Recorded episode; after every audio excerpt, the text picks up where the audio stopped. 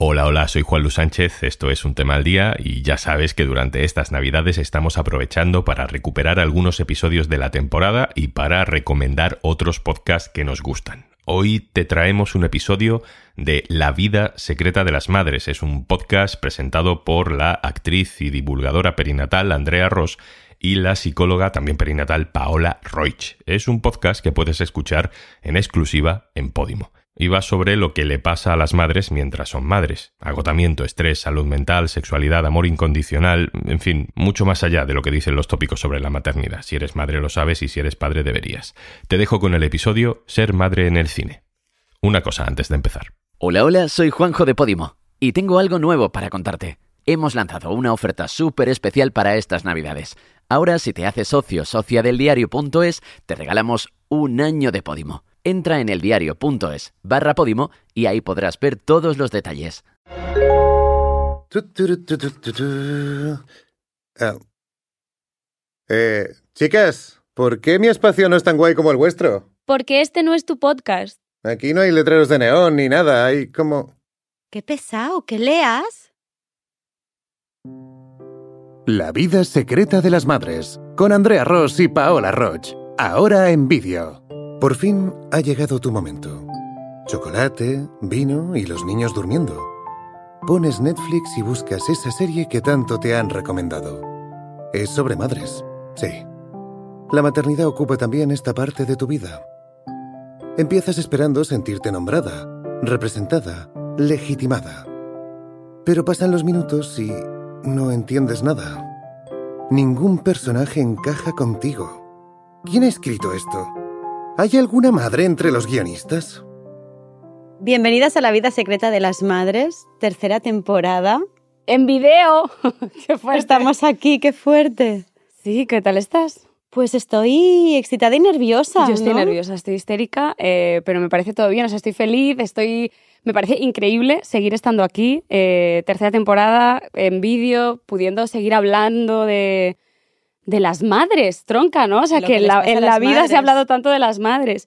Y mm, bueno, al final de la segunda temporada hablábamos un poco de, del despuerperio Mm. y eso venimos también, ¿no? Veníamos con la idea como de despuerperar un poco el podcast también, no centrarnos solo en el inicio. Sí, ¿no? Hemos dedicado dos temporadas a hablar mucho de todo lo que es la matrescencia, ¿no? Desde la primera etapa, embarazo, parto, posparto, y vamos a seguir volviendo a estos temas porque Es nos inevitable. atraviesan todo el rato y atraviesan el podcast, ¿no? Pero nos apetecía también ir abriendo temas más relacionados con nosotras mismas como mujeres, como mujeres, ¿no? claro, al final como la vida secreta de las madres es la vida de la mujer al final, ¿no? Y queríamos como abrir un poco más y irnos más como a la sexualidad, al feminismo, a, a las violencias incluso, Mm. Al autoconocimiento, a no como coger herramientas para estar más plenas, porque solo siendo mujeres plenas vamos a poder tener crianzas plenas, ¿no?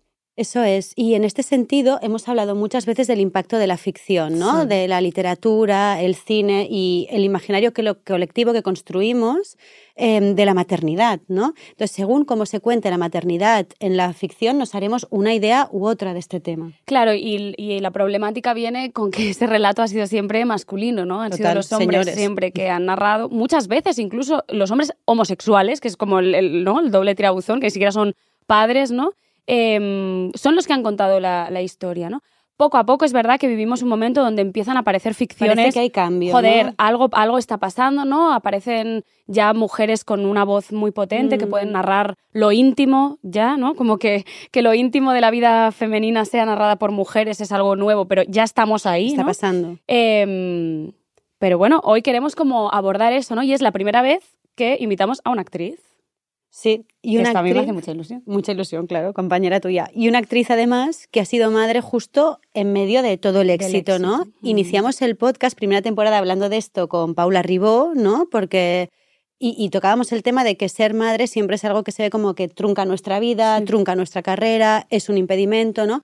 Y queríamos abrir y deconstruir un poco esto y pensar que ser madre puede ser también un impulso enorme para nosotros. Bueno, esto lo decía Laura Baena en su Mm. capítulo en la segunda temporada que decía, dijo algo como, yo como creativa jamás pensé que mi mejor idea iba a ser ser madre, ¿no? Y yo creo que también es importante que entre toda la visibilización de la sombra de la maternidad, Sí. que ahora está de moda a decir que la maternidad es una puta mierda, pues dentro de esto también poder generar referencias de que la maternidad puede ser placentera, la maternidad puede ser un impulso a nivel laboral, puede ser un impulso a nivel personal, puede ser un impulso a nivel de pareja, ¿no? O sea, puede ser algo que nos nutra y nos, lleva, nos lleve hacia un lugar un poco más, más expandido, ¿no? Claro, yo creo que la cosa aquí es entender que nada es solo algo. Es decir, hay mucha sombra en la maternidad y hay mucha luz. Y aquí intentamos, como tenemos el tiempo y el espacio, hablar de la complejidad de las cosas, ¿no? Entonces, sobre todo lo que queríamos traer hoy también es que la maternidad no, no sea ya más una, trampa, ¿no? Verla como, como algo más amplio que esto. Mm. Y bueno, vamos a ello, ¿no? Vamos. Tenemos aquí a Diana Gómez.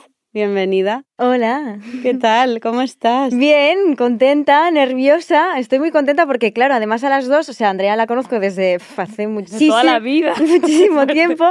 Pero claro, a ti, Paola, o sea, yo te he seguido muchísimo durante mi embarazo, mi, mi Mm. posparto, entonces me hace muchísima ilusión estar aquí. Guay, Y a nosotras que estés. Sí. La verdad que sí, porque, bueno, a mí me mueve, ¿no? Personalmente, o sea, Mm. Diana y yo nos conocemos desde que yo tenía 12 y tú tenías 15 sí, sí, aproximadamente, qué ¿no? fuerte, toda o sea, una vida como que eso. toda una vida y como yéndonos encontrando, como los Mm. caminos haciendo así. Y, y ahora encontrarnos como madres, o sea, me parece heavy. Yo, y quería empezar, que al final te he dicho, voy a empezar con una reflexión y al final no lo he hecho. Ay, es verdad. Pero la voy a meter ahora antes de, de- de hablar Pero con Diana. las tres. Porque va un poco ligado a que Diana esté aquí, ¿no? Que es como, ¿habéis escuchado la última canción de Miley Cyrus? Ha sacado una Sí. canción que se llama I Used to Be Young, Sí, donde sí, hace una reflexión de que todo el mundo siempre dijo que esta estaba loca, tal, no sé cuántos, y lo que pasaba es que era una tipa joven, ¿no? Sí. Entonces yo vengo movida con eso, con esto de crecer, he cumplido 30 años, tal, ¿no? Mm. Esta crisis desde los 30, que es como, vale, soy una persona adulta, ahora que se supone que tengo que, ¿no? Como ¿Qué esta es ser cosa, adulta, no? exacto, que es ser adulta y demás, ¿no? Entonces me parece muy heavy, ¿no? Como esta reflexión de, wow, toda una vida, ¿no? Sí, sí, como, sí, sí. qué fuerte crecer y seguir compartiendo espacio con gente con la que mm, jugabas. mm, Sí, sí, que, que, joder, que éramos muy pequeñas y Mm. que todo estaba por hacer. sí. Entonces, como que nos hemos ido encontrando, ¿no? En momentos vitales de que, pues, una sigue un camino, pero luego nos Mm. encontramos y esto es muy bonito. Y que qué guay ahora que nos vaya bien Sí, la sí. vida en general, sí, porque sí. hemos pasado mierda. Sí, sí, bueno, puede pasar de todo, ¿eh? Pero bueno, aquí estaremos. Total. Sí, sí. ¿Quieres arrancar tú a entrevistar a esta Venga, mujer? pues arrancamos, ¿no? Y vamos Muy bien. directas al tema que abríamos, que es cómo es esto de ser madre en medio de- del éxito, ¿no? De como un punto álgido de tu carrera. Te lo habías preguntado alguna vez, ¿no? ¿Cómo será ser madre? ¿Cómo lo Siendo encajaré? actriz, claro. Y Sí, yo siempre había pensado que yo, yo quería ser madre, o sea, una, es una cosa que tenía muy clara, pero yo pensaba que pararía como, o que me gustaría parar un poco mi carrera, ¿no? Como para dedicar eh, un año, un año y medio, dos, a, a criar, cuidar de, de mi hijo, hija y todo esto. Lo que pasa que me quedé embarazada y yo salía de cuentas cuando íbamos a empezar la segunda temporada de, de Valeria. Segunda, la tercera, perdón. Entonces, eh, al principio me sentí muy culpable, es muy curioso, me sentí súper culpable porque pensaba, claro, si, si todo se atrasa por ti, esta cosa de la culpa Es fuerte. si todo de se atrasa por ti, mucha gente va a perder el trabajo durante unos meses. Eh, bueno, culpa, culpa, culpa, culpa, culpa. Entonces, lo primero que necesité fue hablar con, con las chicas, con mis compañeras, que se alegraron muchísimo y era como al contrario, no pensaban en, en la serie. Y fue muy curioso porque primero hablé con el productor de Valeria antes que con mis padres. O sea, el productor... guau. Sí, sí, sí. O sea, este era el nivel de, de exigencia. de ¿eh? exigencia Y de susto. y de ¿no? No, no, susto, porque además yo, yo tenía como la sensación de que la gente pensaría que yo era una aprovechada porque como tenía trabajo a la vista, Guau. esta cosa que no sé de dónde sale o si sale como de esta culpa que tenemos las mujeres, em, Mm. ¿no? De tener que aguantar y de, de esta cosa también de la exigencia en el trabajo, ¿no? Que, que una mujer cuando llega a cierto estatus tiene que cumplir mm, estas mierdas. Bueno, y que parece que tengas que dar las gracias Por solo por tener un trabajo y más si es un trabajo que te va bien. Exacto. Entonces, la reacción del productor fue maravillosa. Me dijo, pero, pero lo quieres tener, ¿no? Y digo, sí, sí, pero es que estoy un poco asustada. Y me Claro, dijo, pero me lo estás diciendo como si fuera una muy mala noticia. Claro, claro. Entonces me dijo, claro, te esperamos, te esperamos seis meses, eh, o sea, que ningún problema y tal. Joder. Entonces, eh, ahí es cuando me di cuenta, porque al principio era como, no sé si lo quiero tener, si no, también hablé con, con, una, con una chica que ahora es, una, una gran amiga, Mima Mm. Riera, que también ella tiene la experiencia de haber empezado a trabajar eh, muy pronto después de ser madre. Mm. Entonces yo también tenía un poco de susto con eso. Y también fui a hablar con ella y fue a hablar con el productor que entonces eh, se aligeró algo en mí y dije, claro, es que sí que lo quiero, lo quiero tener. Entonces, em, nada, a partir de ahí muy bien. Y entonces también cambié un poco el chip de, mm, ya que soy actriz y que mi vida siempre es y va a ser estar unos meses mucho y otros meses nada, Mm. qué mejor que empezar a los seis meses de mi bebé eh, estando poco y que también nos vayamos acostumbrando los dos, porque es una cosa de, de Que los esto dos. va a ser así. que esto va a ser así. Claro. Qué bonito esto que explicas como de, de conectar con que era una buena noticia. ¿No? Que a veces parece como, vale, Dios mío, ¿y ahora qué vamos a hacer con esto? ¿no? Y es como que te devuelvan esto de qué, qué bien, ¿no? Como Sí. es como, ah, claro, no me había, no había podido conectar No, porque te con pones que es una buena noticia. Sí, y que te desconectas un poco de lo que tú quieres y de lo, Mm. de lo que te está pasando, ¿no? Te pones tanto fuera Sí. y que en el trabajo y qué tal. Entonces yo también me acuerdo de una de mis mejores amigas que me decía, vale, Diana, un momento. O sea, todo lo que me estás diciendo malo de que estés embarazada es por el trabajo. Y el trabajo Mm. es trabajo. No me estás diciendo de que no quieres que, que tu pareja no sea la persona, que no, No, es un buen momento, que lo que sea, no. está- todo es trabajo. Entonces, Es fuerte. es ¿eh? fuerte, vamos a mirar un poco eso. Claro, la, la balanza, que es que Sí, tenemos, sí. vivimos en una sociedad que el trabajo es como lo que nos define literalmente, Porque es productivista, ¿no? Claro. Fíjate que cuando tú te presentas, esto es algo que he pensado mucho, te dices, yo soy, es como soy Paola, soy psicóloga. Sí, Hostia, soy muchas cosas antes Totalmente. que psicóloga. Antes que ¿no? psicóloga, no solo además, sino antes. Sí, sí, Claro, sí. qué fuerte. Y, mm, y claro, yo, yo pensaba mucho en esto de, de- de ser madre en mitad del éxito y en mitad de una exposición tan grande, ¿no? Además, en Mm. una serie como la, que, como en la que estabas en ese momento, ¿no? En Valeria, que es una serie donde estás expuesta a muchos niveles, ¿no? Sí. También físicamente. Y, y, mm, y yo, habiendo hecho zorras, también pienso, ¿no? Como, hostia, ¿cómo viviste tú esta, este volver a exponer tu cuerpo cuando tu cuerpo ha pasado por algo muy heavy? Y no solo tu cuerpo, sino como hablábamos también off the record, cómo, o sea, todo el cambio de tu logística familiar, de tu Sí, vida, De, de cómo te planteas el mundo. ¿Cómo es ese cambio cuando vuelves a rodar Valeria? Pues eh, con el tema cuerpo, claro, yo también a los cinco meses empecé, o sea, con la, con, con la lactancia Mm. mixta y empecé como a dejar el pecho porque eh, ya había empezado con el biberón, pero porque me sacaba leche. Entonces, em, me acuerdo que al principio me daba mucho pudor enseñar mis pechos, también porque empecé la serie con unos pechos llenos de leche y poco a poco terminé la serie con unos pechos como caídos. Claro. Entonces, eh, ahí sí que avisé y dije, por favor, esta temporada no sé si quiero enseñar los pechos, Mm. igual va a depender mucho del día. Hay días que igual me apetece y hay días que no. Esto con el cuerpo. Además, eh, el pecho es de lo que, que se habla poco, ¿no? Pero es de lo que más cambia, de lo que más problemas, yo creo, de, de autoestima o de autoimagen Sí. nos genera, son las tetas. son las tetas, y sí. tú, tú escribiste un post, recuerdo un día de Sí, a mis a pechos, mis pechos caídos, que me caídos. flipo. Sí. Bueno, porque, porque, joder, conecté con lo potente que estaban haciendo mis pechos y lo dura que estaba siendo yo con ellos, ¿no? Sí. Como esta cosa de pudor, de no querer mostrarlos, Mm. pero ¿por qué no los estaba queriendo mostrar? ¿Porque no me gustaban? ¿O era más bien porque ya no se parecían al pecho que se supone que tienen que tener? Claro, yo me comparaba con mi pecho anterior, Claro. Sí. entonces era como, es que no, no, no me apetece. O sea, Mm. entonces ahí sí que me cuidé un poco de, de un poco depende del... Sí, sí, un poco depende Qué del guay. día. Y tema logística era como, bueno, la logística eh, se impone en tu vida. Claro. O sea, entra otra cosa y entra como también la productora en este sentido me cuidó muchísimo porque me acuerdo que empezamos a rodar en Asturias y allí me llevé pues toda la familia. Claro. Éramos los tres La red afectiva, Sí, ¿no? La red sí. que sostiene. y luego también cuando mi pareja tenía que trabajar, venía mi suegra, entonces era como un poco así. Y, y, y nada, entonces estuvo, estuvimos unos meses que viajábamos me- mm, como toda la familia en la mitad de la semana, luego me quedaba yo sola. Y luego ya a final de, de la temporada me quedaba yo sola porque mi pareja trabajaba y era como Claro. logísticamente imposible. Y allí me empezó a entrar la culpa. Claro. eh, y eso era, y era el, y era el- el siguiente sí, tema. y el, y el miedo de... Yo tenía mucho miedo de que, de que mi hijo eh, se olvidara de mí. O sea, pero muchísimo miedo.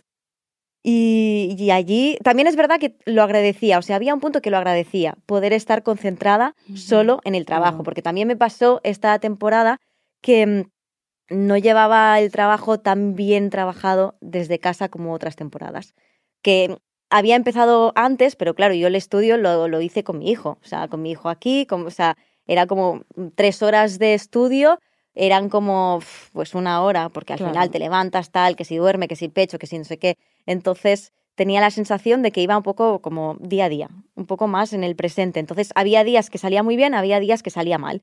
Bueno, según tu perspectiva. Según mi Claro, perspectiva, claro. es- Como que ahí vuelve otra vez la autoexigencia, Sí, ¿no? o sea, sí. seguramente estabas siendo súper efectiva en el trabajo, porque esto lo hace también la matrescencia, ¿no? Como los cambios que hay en el cerebro, lo que Sí. permiten es ser tremendamente más eficaz. Esto lo explicaba Susana Carmona en el Sí. capítulo que vino, ¿no? Que es una neurocientífica que explicaba que en la matrescencia se cortan mogollón de conductos de, de- de- de vías del cerebro para ir más rápido a los sitios que sabemos que funcionan.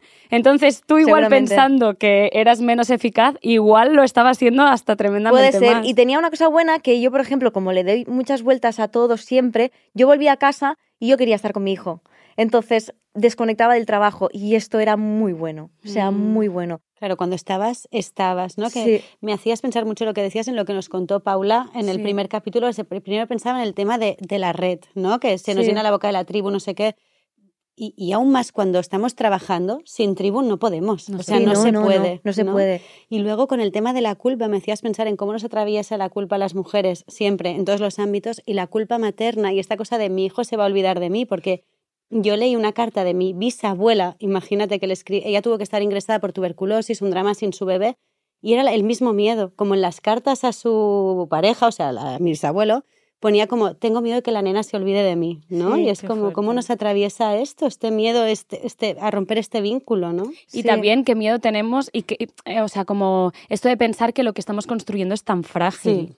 ¿Sabes? Sí. Es como, no es tan... A mí No es esto me lo ha tenido que devolver mi psicóloga, ¿sabes? Sí, como, sí. Andrea, no es tan fácil de romper lo que estás construyendo, ¿no? Totalmente, sí, sí. También porque era la primera vez y era como, a ver si se va a olvidar y luego descubres que no y vas cogiendo también confianza y espacio eh, y, y- y a poder estar como más tranquila cuando estás separada de él. Pero es verdad que al principio me daba mucho miedo. O sea, tenía como esta contradicción de, por, por un lado decía, qué bien, porque también voy a poder dormir mejor, em, voy a poder trabajar en las escenas mejor en mi casa y tal, pero le echo de menos y, y tengo miedo de que pase algo y que se, se rompa algo. Bueno, y es muy importante lo que dices de poder sentir las dos cosas, que cuando nos Sí, separamos de nuestro bebé, tolerar esta ambivalencia en nosotras mismas es muy difícil, porque es como, lo echo mucho de menos, pero qué bien, estoy sin mi bebé este rato. Y qué, y qué regalo me estoy haciendo de, de poder trabajar, porque al final... No, esto es- también es un privilegio de clase, esto de que nos guste nuestro trabajo, no a todo el mundo le gusta sí, su sí. trabajo, pero en el caso de que sí, que además es algo creativo, que te nutre, ¿no? De relaciones sociales, de tal. O sea, qué bien también poderse permitir esto de, joder, pues, pues me lo merezco, ¿no? También esto. Y poder romper Con, con la culpa de es que tengo que estar con mi hijo 100% porque si no, no estoy siendo una Bueno, buena y madre. que además sí. a veces genera culpa estarlo pasando bien. O sea, como Sí, sí. sentirte culpable por no Sí, sentirte sí. culpable. Es como la, la Sí, vuelta sí, de sí. tuerca, pero esto pasa y pasa cada día, ¿no? Entonces, poder nombrar la ambivalencia es normal, está bien sentir de todo, pues Sí. qué bien, ¿no? Sí, sí, claro, yo también aprovechaba igual los, las semanas que entonces estaba sola para tomar cañas con mis compañeras y compañeros claro. de, de rodaje y esto era maravilloso también, Mm. ¿no? De, de poder recuperar ese espacio de Diana eh, que ahora está, estaba siendo como otra, o sea, Sí. que hay como, se añade otra Diana en, en el mundo, entonces también estaba muy bien. Y hay que ver cómo conviven, ¿no? Yo creo que es Sí. una reflexión interesante para que todas Sí. las mujeres se la puedan hacer, ¿no? Como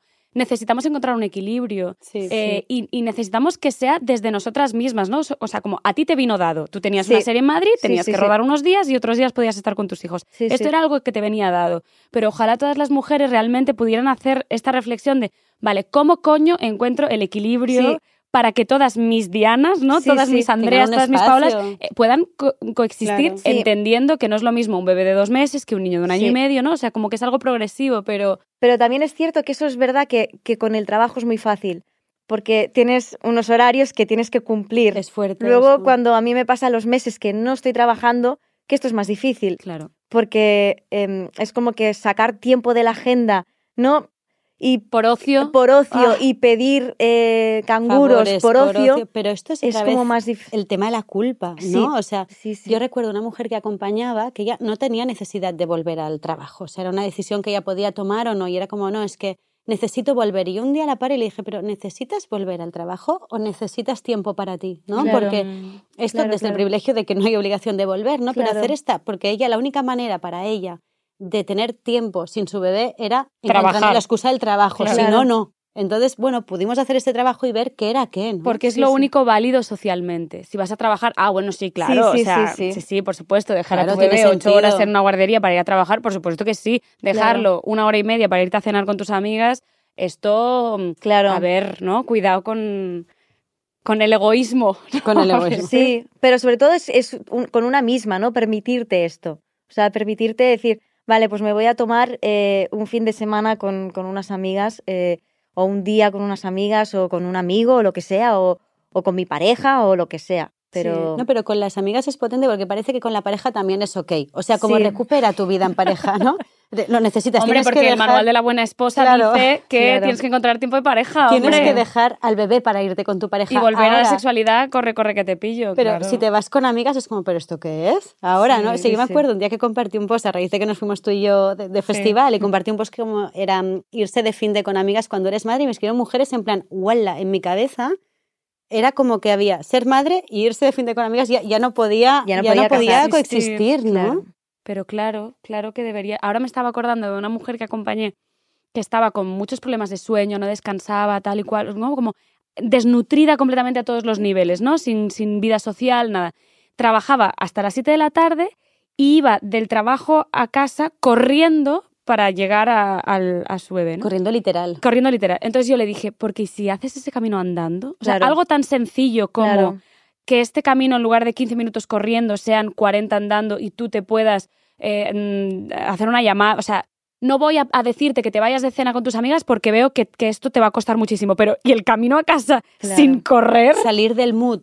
Corre, corre, corre Claro, y poder dedicarte sí. este rato, ¿no? Sí. O Un sea, momento de o tomarte silencio. un café de 10 minutos Sí, en un sitio, ¿no? total. Sí, pero a mí me interesaba también, Diana, como en las primeras temporadas hemos hablado mucho de la vulnerabilidad del posparto y a mí me apetecía sacar un tema ¿no? que tiene que ver con la visibilidad, con lo expuesta que has estado, no solo por ser alguien eh, reconocido, sino por eh, a nivel de exposición física, ¿no?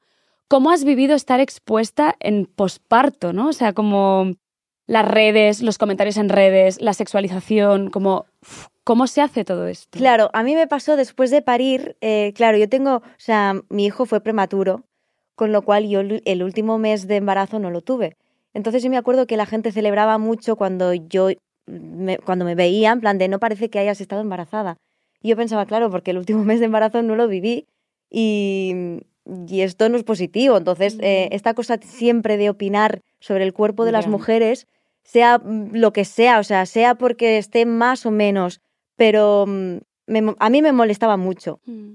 Entonces, eh, me acuerdo mucho cuando llegué a, a Valeria que la gente celebraba mucho que, que, que esta- que estuviera muy delgada. Entonces yo me, me adelgacé más y era como, dejad ya de comentar sobre mi cuerpo, Por favor. por favor.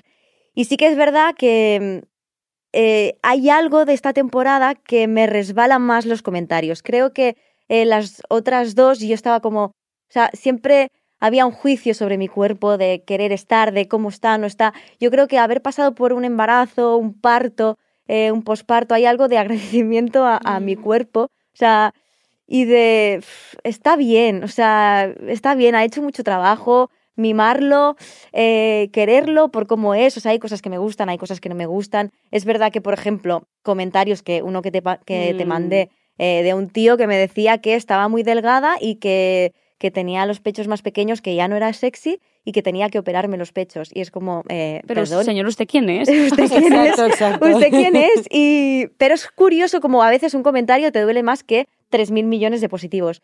Pero no sé, hay como algo en mí que es como que, que ve que esto, o sea, que pasa. Que hay un momento que dices, joder, este comentario, pero pasa.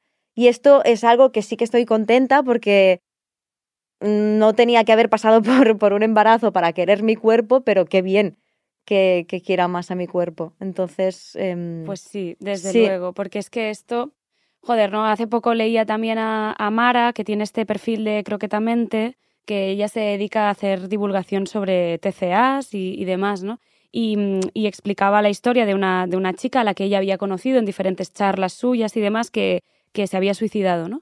Y, y claro, como que lo ves a, a gran escala y dices, el impacto de la violencia estética es muy, muy, muy potente, ¿no? Sí. Entonces, en las mujeres normativas nos genera pues bueno, pues, Mm. pues pequeñas heridas, pequeñas eh, inseguridades o pequeños malestares, pero estamos hablando de que hay mucha gente a la que literalmente le cuesta la vida, ¿no? Sí. Entonces, ojalá pudiéramos eh, esta cosa de spread the word, ¿no? Como Sí. de que el, esto que, que conectamos tanto después de haber parido, de joder, mi cuerpo, Sí. lo Lo que ha hecho mi cuerpo. antes, lo ojalá lo pudiéramos hacer antes Sí. y ojalá lo pudiéramos hacer sin haber parido, o sea, sin necesidad de tener que pasar por ahí, ¿no? Como honro mi cuerpo solo porque es el lugar en el que vivo. Pero es que sí, pero yo creo que tiene que ver con, em, o sea, este cambio que nos pasa a muchas mujeres, ¿eh? Sí, Después de, sí, de sí. parir, yo creo que se pasa un periodo de, de mucho conflicto con el cuerpo después de parir, como de que cuesta mucho. Yo estando embarazada, o sea, era, lo pasé muy mal, porque no me sentía sexy, o sea, yo hice mucho Mm. trabajo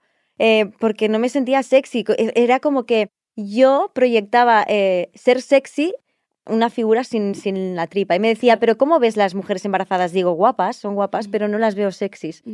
Y ahí es cuando me di cuenta que tenía un problema. Es que, Es que yo me acuerdo también en mi primer embarazo Sí, de esto. de esto yo también, y de mi primer posparto, y yo lo pasé Mm. fatal, viendo cómo la barriga pues tarda un tiempo en irse, sí. como el peso tarda meses en irse, ¿no? Y, y pensaba que, que se pasa este periodo de conflicto con el cuerpo, que siempre comparamos maternidad y adolescencia, y en la adolescencia también pasamos este conflicto con nuestro Total. propio cuerpo, y que luego hay como un periodo de al menos aceptación, que esto yo lo digo mucho, no hace falta que nos exijamos, porque luego está el discurso body positive de te tiene que encantar tu cuerpo, pues mira, igual no. Mm. Igual basta con que me mire y acepte que es así y no me esté echando hate a mí misma, Claro. ¿no? Igual empecemos por aquí. Pero además creo que este cambio respecto a cómo nos afectan los comentarios o- tiene que ver con el cambio de prioridades que te trae la maternidad. Como que Mm. de golpe hay cosas que pasan a un décimo plano de estoy por encima de esto. Bueno, esto, el, el- la- la- hay una escena en Valeria que, que hace Ruth Lopis, el, personaje de una ginecóloga, que dice que ser madre es como si te arrancaran los ojos y te pusieran otros. eso. Sí. Eh, literalmente es lo que acabas de decir. Sí, sí, sí. Sí, porque además yo creo que to- esto también se veía un poco fuera. O sea, que la gente en Valeria lo veía mucho. Es decir, yo como me sentía bien conmigo misma, con mi cuerpo, hay algo que también se ve como más, como más segura. Entonces hay algo de... mm, el cuerpo es el cuerpo, entonces, pero tú ves una persona mm, Que está ok. que con está eso. claro. con eso. Sí. Mm.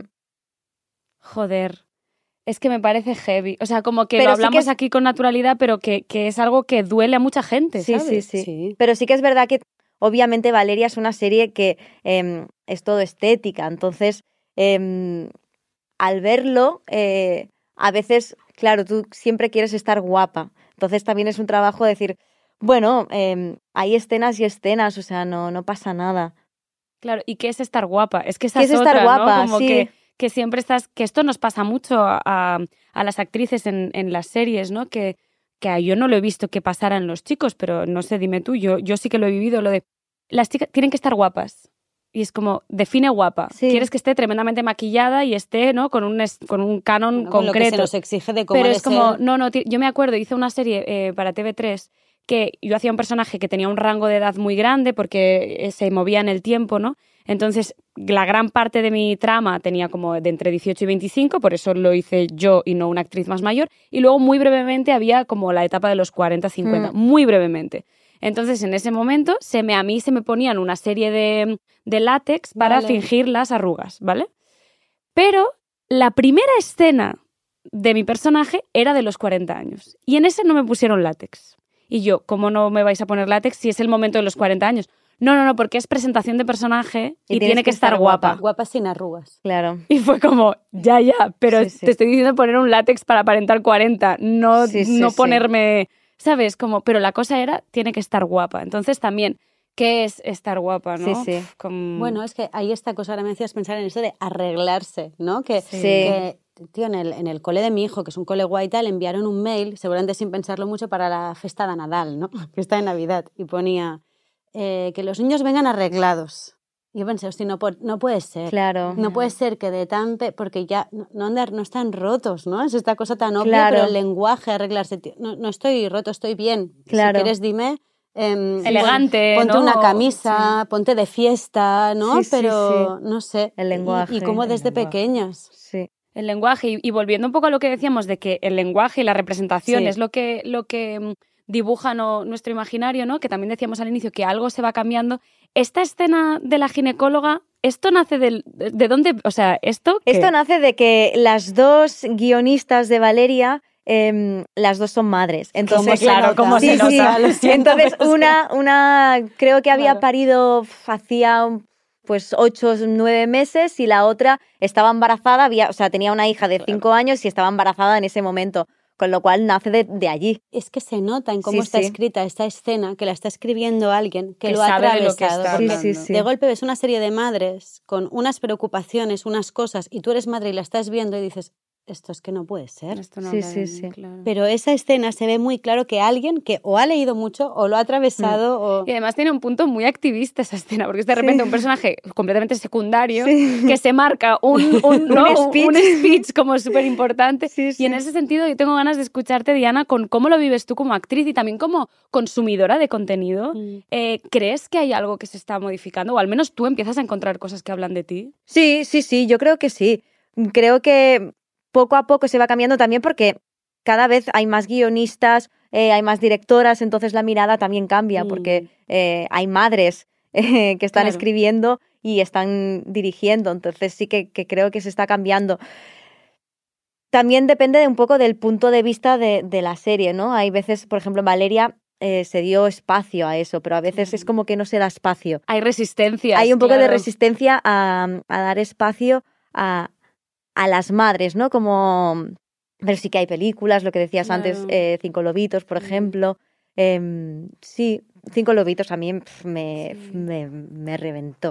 O sea, me acuerdo que... Mm, Bueno, porque por fin alguien habla de, la- de lo frágil, de lo íntimo del posparto, ¿no? Que es como, Sí. no es el bebé, sino la mamá. ¿Qué le pasa a la mamá? Todo ese universo que es tan gigante y que a nosotras, nosotras lo hemos contado muchas veces, pero nosotras escribimos una serie que se llamaba La vida secreta de las madres.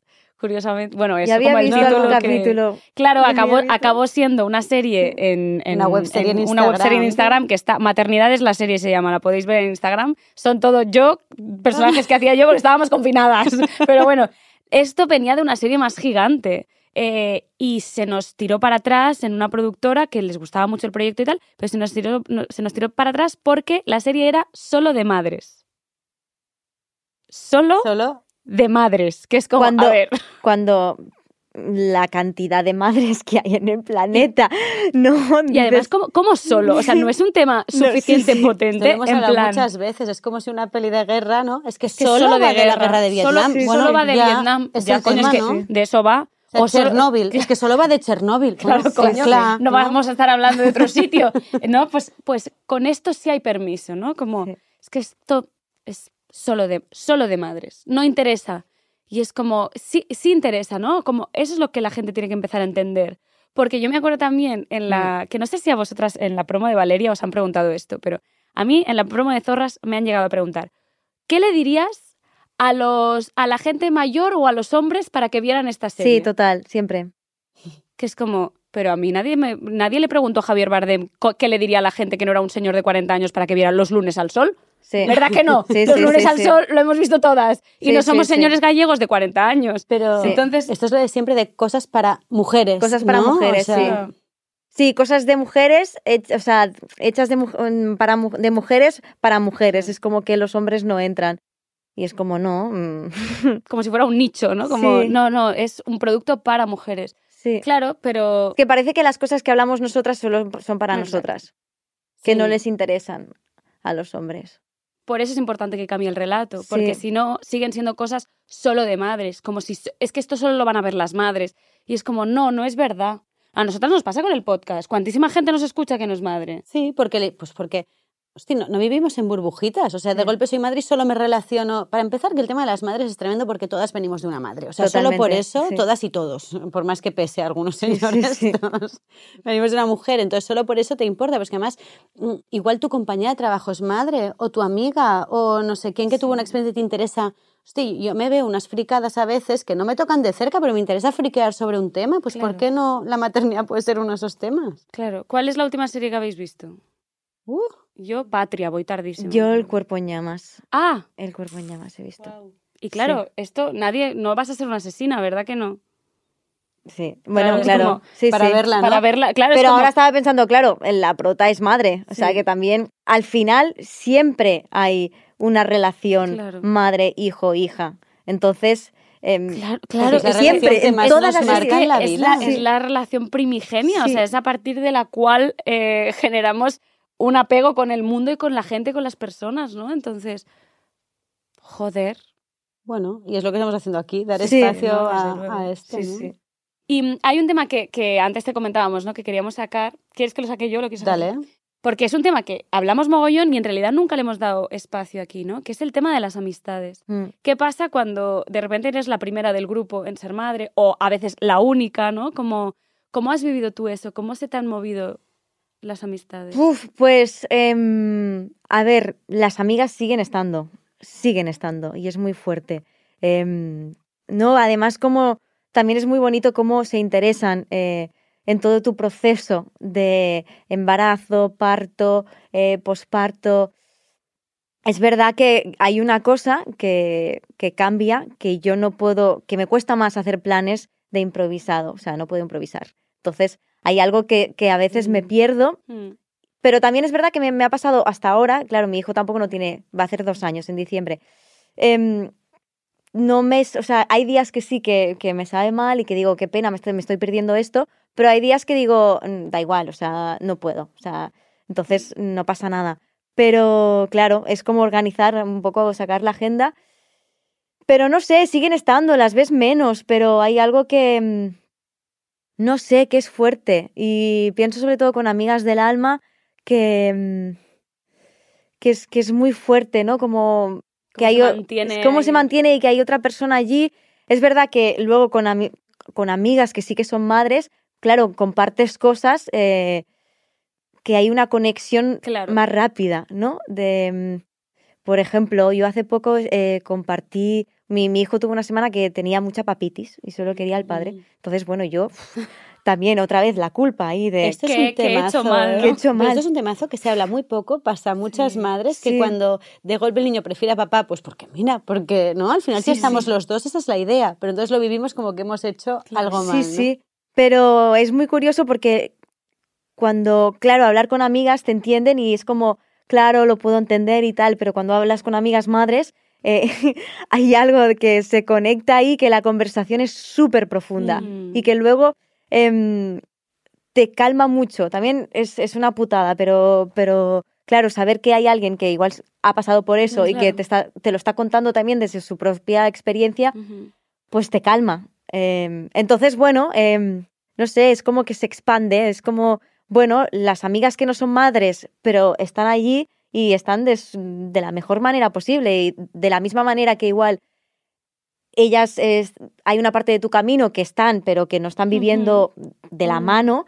Yo tampoco igual no estoy viviendo otras cosas Otras que que les claro. atraviesan a ellas Claro. con mucha fuerza. claro. entonces, pero bueno, pero estamos allí y las que son madres sí que es verdad que hay una conexión a veces que es muy profunda. Pero esto es súper interesante porque es eso de que pensamos que las amistades a veces en nuestra cabeza tienen que ser lineales todo el rato igual o todo el rato ascendentes, ¿no? Como siempre vamos a ser más amigas y pasamos por momentos vitales, por fases y a veces de golpe, recuerdo en mi primera maternidad una amiga con la que éramos amigas pero no íntimas, como ella la única del grupo que había sido madre y yo fui madre, fue como que nos hicimos súper sí. cercanas. En cambio, quizá de otras nos alejamos un poquito más y ahora que yo estoy saliendo de la maternidad nos volvemos a acercar, ¿no? Te vuelves y a es- encontrar, sí. es un Yo camino. Me acuerdo de la serie esta de maternidades que hicimos, el primer capítulo, que hablaba de, ¿no? de, de, de mi Joan, que era como, Ah, sí, había sido como un amigo del alma Bueno, los antes de ser chicos, madres. ¿no?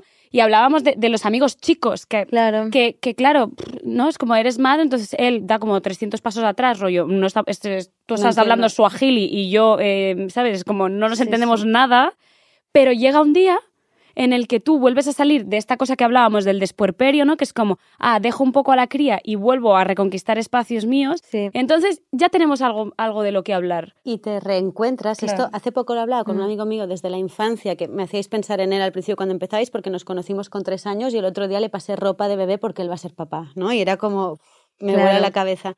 Y, y él me decía, tía, es que tus dos primeros años de tu hijo, con perdón, ¿eh? pero solo podías hablar de ser madre, que es como normal, porque es lo que me está ocupando todo. Y me decía, pero yo sentía que no podía conectar contigo, ¿no? Y me dijo, desde aquí un beso, Xavi, porque sé que a veces no escucha.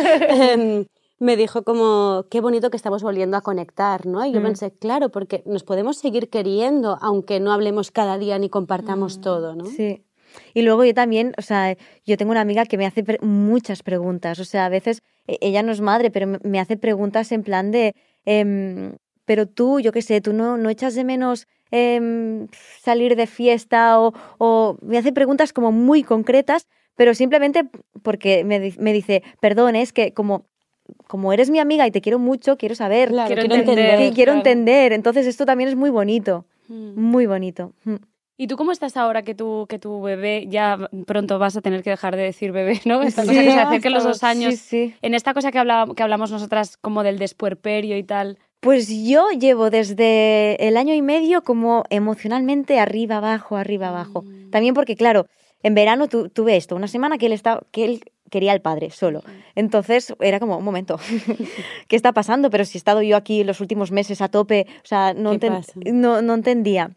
Entonces, bueno, también es un trabajo contigo misma porque el hijo no para de ser un, un, espejo. de muchas cosas. Entonces, también es maravilloso decir, vale, vamos a trabajar, ¿qué te pasa con esto? Qué importante esto que has dicho, ¿eh? no te das cuenta, pero es muy importante como no ponerlo todo en el bebé. ¿Qué le pasa No, a mi hijo? ¿Qué, claro. le- qué me está pasando A a, mí, Claro, porque esto? estoy aquí montando este drama, porque me está saliendo todo esto si él, a ver, yo qué sé, somos em, padre y madre, pues está cogiendo, el- no pasa nada.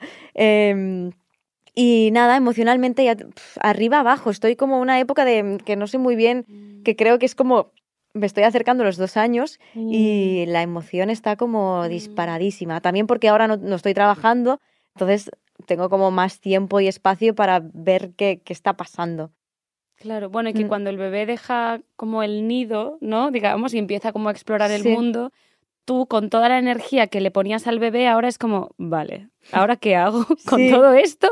Que está otra vez para mí disponible, Sí. ¿no? Yo me acuerdo del día que sentí esto, me hice una foto en el, en el reflejo de un, de un cristal, porque pensé, me quiero acordar de esto, De este porque fue día. el día que dije, ahora no sé qué hacer con todo esto, ¿no? Veía a mis hijos en el parque como que no me hacían ni puto caso, ¿no? Mm. Como jugando sin necesitarme, autogestionando- ge- gestionándose con el agua, ¿no? Venían, bebían agua, se iban, y era como, ah, o sea, literal, no sirvo para nada, ¿no? Sí, sí, Eh, y entonces fue como, ¿y ahora qué hago con toda esta energía que ahora es para mí, ¿no? Y me acuerdo que me hice una foto por eso, como, este día e- es, importante. Sí, sí, yo ahora también estoy como con ganas, por ejemplo, de, de como empezar también cosas como eh, creativas, ¿no? Es Mm, como que, no, porque como toda esta energía de... Y, y ahora con ganas también de, bueno, todas las mañanas y, también que, que mi hijo va a, a la escuelita, pues aprovechar como, ¿no? Para tener tiempo para mí y ver qué hago con todo esto. Pero sí que es verdad que este verano ha sido como emocionalmente un poco, uh, montaña rusa, sí. Bueno, es que salir de la fusión, ¿no? Es una movida para el bebé que tiene idas y venidas, que quiere mucho independizarse, pero luego le da miedo, y a nosotras también, Sí, ¿no? sí. Movida Como de, qué bien que te, ve- que te vayas con papá y estés en la gloria, pero, pero wow, sí, no me quieres, ahora no me necesitas. ¿no? Como Esta cosa que también tiene mucho sentido que hacia los dos años entre más el papá en acción, Claro. ¿no? Ha sido sí. como la fusión con mamá y luego entra el papá o la pareja, ¿eh? Hablo Sí, de papá sí, sí, porque es sí. lo que tú has traído, pero... Sí, sí. Sí, sí. Ay, qué guay, qué interesante. Tenemos que ir cerrando. Tenemos que ir cerrando, tú ¿no? sabes, ¿no? Yo El sé, tic-tac, yo tic-tac, venía viendo. Venga, pues lanzamos la, La última. la última de las cuestiones. Venga, va. entonces, Diana, para ti, ¿cuál es el mayor secreto de las madres? El mayor secreto es hacer terapia. Total. para empezar. Me encanta este Eh, secreto. eh, sí, sí, sí. Sí, eh, esto para empezar. Y, y luego, no sé, tener vías de escape, ¿no? Mm. Vías de escape. em, sí, no sé, es que son momentos maravillosos, o sea, es como un viaje maravilloso. Eh, mi hijo es muy fuerte porque le quiero más y más y más y más y Mm. alucino con él. Pero tener momentos de vías de escape, pues me encanta. Y, por ejemplo, para mí una vía de escape maravillosa es el fútbol. Entonces, Sí, yo estoy... sí, yo de toda la vida. Ay, Estás yo no culé, estás culé, pero que te muerdes. Lo hubiese dicho yo. Entonces, para mí el fútbol es una cosa que me quita de todo, o sea, desconecto y me meto allí a saco. Mm. Entonces, es maravilloso. Y ahora con el auge del fútbol femenino debes estar mm, Sí, feliz. sí, bueno, también eh, con toda la movida Bueno, ya, Rubiales. Un piquito. Un piquito. es que no podemos parar con la broma. Sí, no, no, es muy fuerte, o sea, me enfadé muchísimo. Ya. Muchísimo, ya me enfadé. Eh, con toda la movida de que él estaba ahí a tope ese día cuando, eh, cuando se entregaron las medallas de, de la final de la Supercopa femenina, no había nadie y se tuvieron que ir a buscar las medallas en una mesa, que me es como, eh, perdón, y luego todo el caso Rubiales, eh, fue un enfado brutal. Bueno, en- en- enfado sobre todo, a mí me, me viene el enfado como cómo ha tapado algo, ¿no? Un logro tan heavy que haya sido encima tapado, o sea, como solo hemos hablado de este orangután. Sí, Entonces- lo que pasa que también pienso en ellas que, joder, que son unas tías que han luchado Sí, muchísimo total. y que han estado, o sea, que hay muchas que no fueron al, al mundial justamente Por eso. por, eso. Entonces, digo, qué bien que, que se haga justicia, o sea, que él solo se haya puesto allí. Eh, es como, mira, pues fuera. Y que es. mm, y a mí lo que me jode y me enfada es que, que hay mucha gente que aún no entiende nada. No, pero a la vez, qué bien que el fútbol, que normalmente, como tú decías, sirve para tapar cosas, no, tú lo decías como para tapar cosas, vamos a hablar de fútbol y así no hablamos de esta reforma política que os estamos colgando por aquí, pues que ahora el fútbol eh, haya servido para abrir una reflexión social. Totalmente. sobre porque a mí, justo cuando salió esta noticia, me llamaron de un par de diarios para hablar, para preguntarme sobre la importancia del consentimiento en los niños. Mm. Que pensé, wow, qué interesante que a raíz de lo que ha pasado con Rubiales podamos Sí, sí. hablar de qué importante De que esto muy nuestros al principio.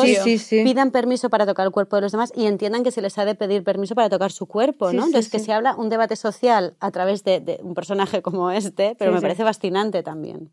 Sí. Sí, a mí me parece la hostia que haya pasado. O sea, en realidad siento que se han movido cimientos muy, muy, muy Sí, firmes, el otro ¿no? día leía que, mm, que al final eh, todo el tema de- del fútbol femenino y el caso Rubiales es como el Me Too de Estados Unidos. Es, de- Total. es decir, que, que aquí en España igual seguramente el, em, la ficción, el cine no tiene una industria tan potente como el fútbol y ha sido en el fútbol donde ha empezado todo esto. Sí, Que digo Total, que bien. pues tiene mucho sentido. que es la hostia, porque además ha tenido repercusión mundial, ¿no? Sí. y que está bien también porque eh, el otro día también vi que, que Manuel Lama en su programa decía como eh, que qué mal Rubiales y está muy bien porque a ese señor lo escuchan fascistas. Entonces está muy bien que en Sí, los sí. canales donde, eh, ¿no? Como que el público es fascista, hasta allí Llega haya el llegado mensaje. el esto está Sí. mal, ¿no? O sea, como que realmente... Sienta eh, una referencia, ¿no? Un acto tan, tan, tan tonto, tan burdo de esta persona, pero, pero qué repercusión y qué Sí. cosa de, vale, esto está mal, pero Sí. a todos los niveles, ¿no? Sí, sí. Qué bien, pues nada, pues Pues cerramos nada, porque terapia si y fútbol. ah, Terapia y fútbol. terapia y fútbol y feminismo. Sí. Eh, jo, pues Diana, muchas gracias. A vosotras, de verdad, muy a gusto. Qué guay, Qué tía. guay. Jo, merci por venir y gracias por vernos. Qué Sí, fuerte, ¿no? por He- vernos. He, he tenido Sí, como sí. esta cosa como de intentar integrarlo o Sí. iremos integrando, cariños, pero todavía nos Estamos ahí, cuesta un estamos poco. ahí. Eh, gracias y nos vemos la La semana, semana que viene. Adiós. Chao, chao. Adiós. Y recuerda que si te haces socia o socio del diario.es, te llevas un año gratis de Podimo. Tienes todos los detalles en eldiario.es barra Podimo.